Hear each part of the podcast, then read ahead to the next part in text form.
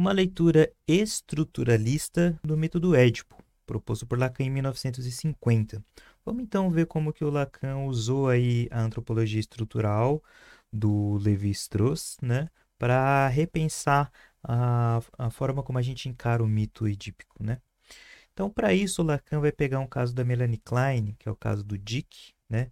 Que alguns consideram caso de autismo, outros consideram caso de psicose, né? Mas basicamente o que nos interessa é, a princípio, perceber, né, que é um caso de uma criança que ela não demanda, né? Ela não convoca o sujeito, né? na sessão ali com a Melanie Klein, o Dick encara a Melanie Klein como se fosse só mais um objeto dentro de outros ali na sala, né? Então, dentro de todo caso, um momento específico nos interessa aqui para essa análise do Lacan, que é o momento que o Dick está ali com um trem, brincando com um trenzinho, né? Ele ia pegar esse trenzinho e aí a Melanie Klein faz um ato de simbolização, ela, ela tenta fazer essa simbolização para o Dick, né? Ela coloca para ele o seguinte, né? Enquanto ele está com o trem na mão, ela fala Dick pequeno trem e grande trem, papai trem. Ou seja, ela coloca o Dick como se fosse um pequeno trem e o pai como se fosse o grande trem. Essa simbolização, né? E o Dick ele responde a isso, né? Ele diz estação. E aí a Melanie Klein mais uma vez reenvia uma outra ideia para ele. Ela coloca é, mamãe estação, né? Dick entrar na mamãe. E aí, surpreendentemente, isso tem um efeito no Dick. Mesmo que pareça assim, um ato muito simples, isso tem um efeito muito grande para ele, né? a gente percebe que a partir daí o Dick começa a verbalizar, né? ele começa a simbolizar, ele começa a pensar as coisas como se fossem passíveis de serem uh, simbolizadas mesmo por palavras, né? E, e, a relação dele com, com o mundo, com as outras pessoas, começa a se tornar assim, mais complexa a partir do momento que ele pode ter acesso a esse campo simbólico aí. Né?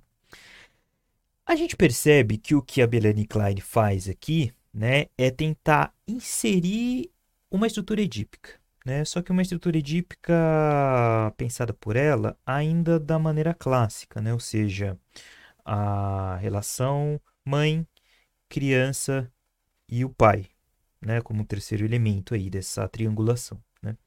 Só que o Lacan ele olha para isso e ele consegue localizar eh, no efeito que isso tem no Dick o fato de que o que compõe a estrutura edípica não se resume a isso. Né?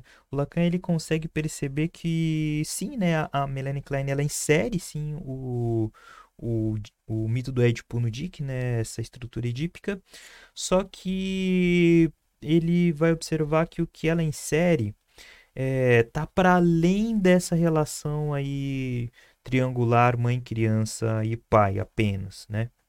Por quê? Porque assim, vamos pensar então que essa ideia clássica do mito do Édipo, ela tem aí como uma primeira característica, né, o fato da criança ela desejar a mãe, mas ser interditada pelo pai, certo?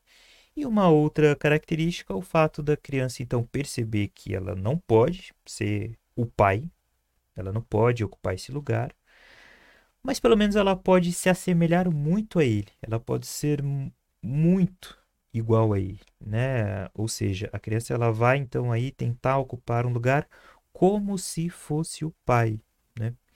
E aí o Lacan então pega essas duas características do, do mito, né? E ele vai dizer, poxa, essa primeira característica, né, da criança ela desejar a mãe e ser interditada pelo pai, pode ser lida estruturalmente como uma relação dual primitiva, né, que passa a ser mediada pela palavra. A gente vai entender o que, que isso representa, né? Mas uh, vejam já que é uma outra maneira de ler o, o mito. Né?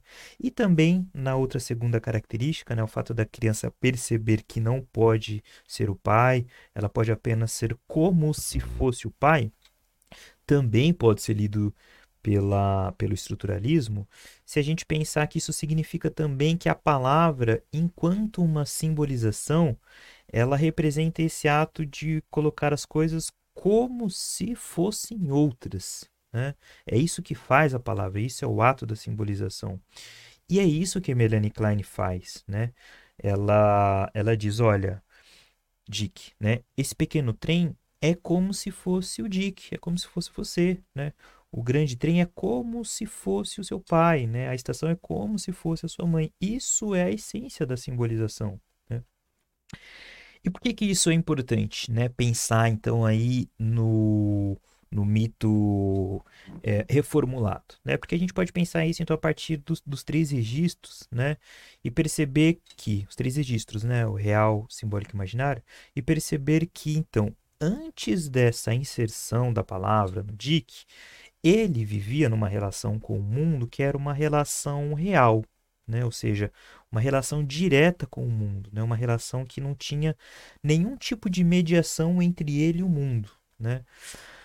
Nesse momento aí na década de 50, o Lacan ele ainda considerava o real como algo da ordem do indizível, né? É, como algo assim que pode ser acessado apenas se a gente tiver um, uma, uma, extrapolação simbólica, né? Mas é uma extrapolação que acaba sendo abstrata demais, né? Por exemplo, a Melanie Klein tentou fazer essa, essa compreensão do real, né? Quando ela diz que se trata, né, do interior do corpo materno, né? O, o império desse corpo materno, onde o sujeito está ali com, com os irmãos, né? Sem contar o pênis do pai, etc, né?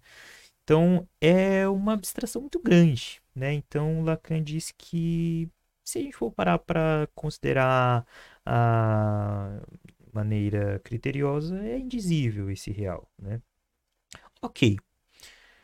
Além disso, antes da inserção da palavra, o Dick, a gente pode dizer que ele estava numa relação imaginária com o outro, né? Por quê? Porque entre o eu e o outro se constitui apenas uma relação de espelhamento antes da inserção da palavra, né? Então é só uma relação reflexiva, né? O eu, ele é apenas um reflexo do outro, né? Não tem uma distinção clara entre o eu e o outro é um pouco do que o Lacan está começando a constituir aí nesse momento da obra, do que ele vai chamar de uma relação dual, né? Só que assim, uh, a gente não pode se esquecer que na relação dual, uma característica primordial dela é uma ordem de uma disputa mortal, né? ou seja, o eu ele está constantemente tentando destruir o outro, né, é uma repetição constante de uma agressividade. Né? Isso compõe essa relação espelhada, reflexiva, que se trata de uma relação imaginária. Né? Se vocês quiserem mais exemplos de como a gente pode pensar essa relação agressiva, né, como consequência desse espelhamento, um texto interessante é um que Lacan já vinha trabalhando, essa relação dual, já em 48 no texto Agressividade em Psicanálise, né, que está lá nos escritos. Lá o Lacan apresenta um monte, uma série de exemplos de como essa relação imaginária compõe essa agressividade, essa tentativa de destruir o outro. Né? Ok, então a gente tem aí essa relação é, do sujeito direto com o real e a gente tem também esse sujeito que está ainda apenas dentro do imaginário. Né? Então, esses dois registros aí eles estão juntos, antes da inserção da palavra. Né? E o que acontece então quando a simbolização ela é, é colocada assim como que uma semente né, inicial, né, uma possibilidade de simbolizar? É isso que é inserido no DIC. Né? O que acontece é que a palavra ela passa a mediar essa relação com o outro, ela passa a se interpor entre os dois, né? A relação com o outro, a gente pode dizer que ela só acontece a partir daí de maneira terceirizada, né? E isso, é, de certa forma, traz um certo controle para essa relação, né? Ela não, não é uma relação assim é, que não há forma nenhuma. Né? Ela não, ela passa a ter uma forma, ela passa a ter aí uma mediação. Né?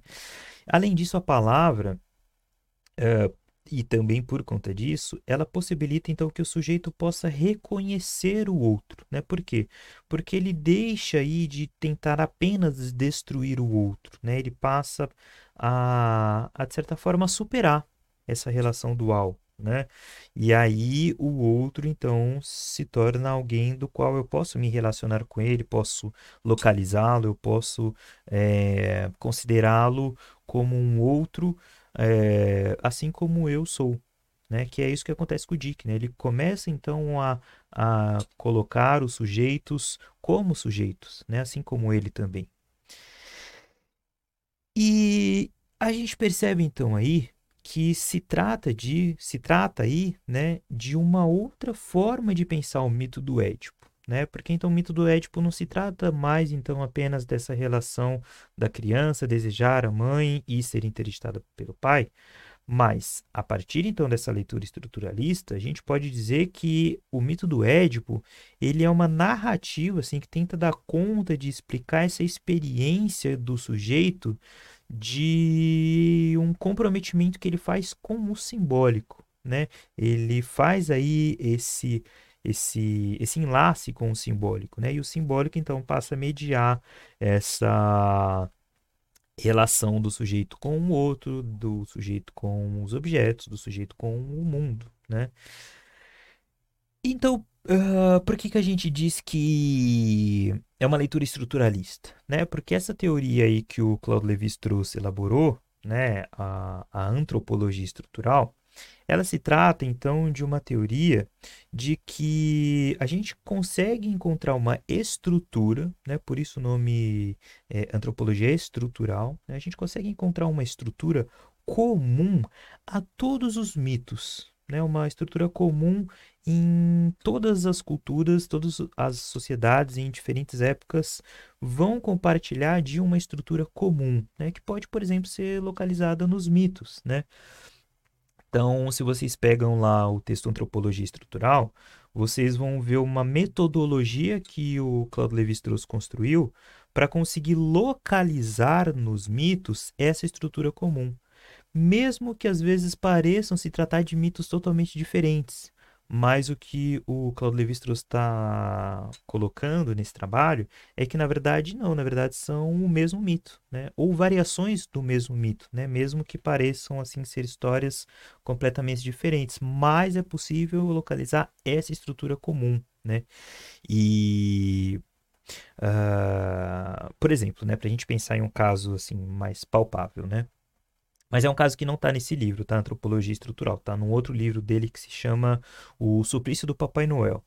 Nesse livro, o Levi-Strauss ele vai buscar a origem, né? Ele vai tentar encontrar como que se iniciou e a, esse mito do Papai Noel. E aí ele percebe que existem rituais acontecendo assim em diferentes culturas, né? Se repetindo em diferentes culturas que compõem esse mito do Papai Noel né, em, em, em vários. Né? Por exemplo, ele pega uma tribo indígena lá da, da, da América do Norte, né, que tem o mito do da, da, mito das catinas, perdão, né? E o mito das catinas, ele se trata da ideia de que é, em alguns momentos ali da história daquela tribo, é, surgem, né, aparecem figuras adultas fantasiadas que aparecem para punir ou presentear as crianças, dependendo do comportamento delas ali naquela sociedade, né? E se a gente for para pensar, o mito do Papai Noel é basicamente isso, né? Ou seja, o fato de que essa figura Papai Noel dependendo do comportamento da criança, ele vai presenteá-la ou puni-la, né? O fato de não dar presente, né, para a criança que se comportou mal é uma punição para essa criança, né? Então, a gente percebe aí que o que o Lacan fez no mito do Édipo é esse mesmo movimento, né? Ele pegou a estrutura central desse mito, né, que para ele se trata de uma narrativa dessa experiência do sujeito ao entrar no simbólico, né? Ou da entrada do simbólico no, no, no registro interno aí desse sujeito, né? E a gente percebe então que é uma forma completamente diferente e nova, né, que o Lacan está propondo ali na década de 50, né? Vocês podem encontrar isso no seminário 1, no seminário 0, né? É, que é o momento então que o Lacan aí está compondo essa releitura da psicanálise através da antropologia estrutural do Levi-Strauss.